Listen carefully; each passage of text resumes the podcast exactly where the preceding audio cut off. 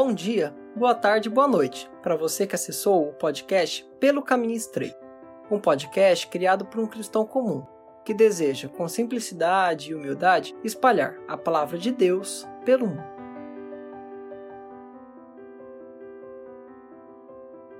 Esse é o programa Breves Reflexões, um programa semanal onde reflito sobre um pequeno texto da Bíblia que possa servir de inspiração para uma leitura ou para um devocional. Espero que gostem.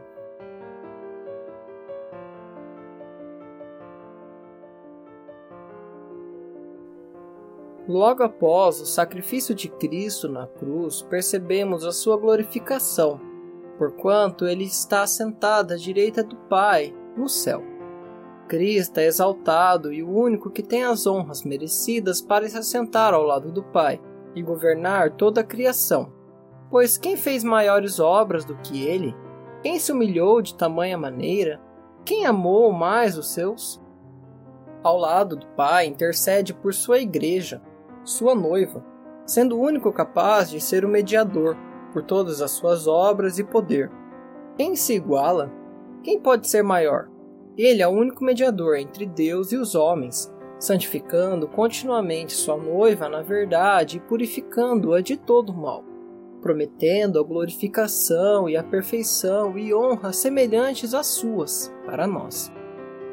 Então, retenhamos firmes seus mandamentos, pois quem honra Sua palavra é quem realmente o ama, e tomemos nossa cruz diária, purificando e se afastando de pecados tão terríveis pelos quais Cristo morreu por nós, tendo ousadia para entrar no santuário pelo sangue de Jesus, como vemos em Hebreus 10, 19. Não sejamos como Ananias e Safira, que mais se importavam com as posses desse mundo, de tal maneira que preferiram mentir para Pedro e para o Espírito Santo somente para reter um pouco da sua oferta. Aqueles morreram naquele exato instante. Isso pode nos trazer grande temor do Deus que rejeita completamente o pecado. Mas nos dias atuais não vemos pessoas que morrem no exato momento em que pecam, como na época dos apóstolos.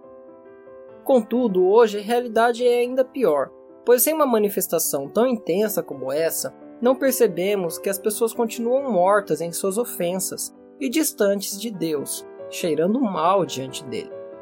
Essas, em vez de serem fulminadas de uma vez só, morrem lentamente todo dia ao se afastarem da luz e da verdade da vida, que é Cristo, e que no final serão consideradas malditas e enviadas para o fogo eterno, como o próprio Cristo diz em Mateus 25. Sejamos sim como Estevão, o primeiro mártir cristão, que sabia de cor a palavra da salvação e entendia a vinda de Cristo a esse mundo, diferente dos demais judeus, que o odiaram e o apedrejaram. Contudo, quem era o bem-aventurado? Era Estevão, que, mesmo com uma morte terrível, viu Jesus à direita do Pai e logo esteve com ele por conta da sua precoce morte. Assim, diante das adversidades desse mundo, dos terríveis ataques e dardos que nos são lançados por sermos simplesmente servos de Cristo, olhemos para o alto, como Estevão, e vejamos o Filho ao lado do Pai, e a glória, a felicidade e o gozo que nos espera no céu. Assim, diante das adversidades desse mundo, dos terríveis ataques e dardos que nos são lançados por sermos simplesmente servos de Cristo, olhemos para o alto, como Estevão, e vejamos o Filho ao lado do Pai, e a glória, a felicidade e o gozo que nos espera no céu. Obrigado por ter assistido ao podcast Pelo Caminho Estreito. Até a próxima!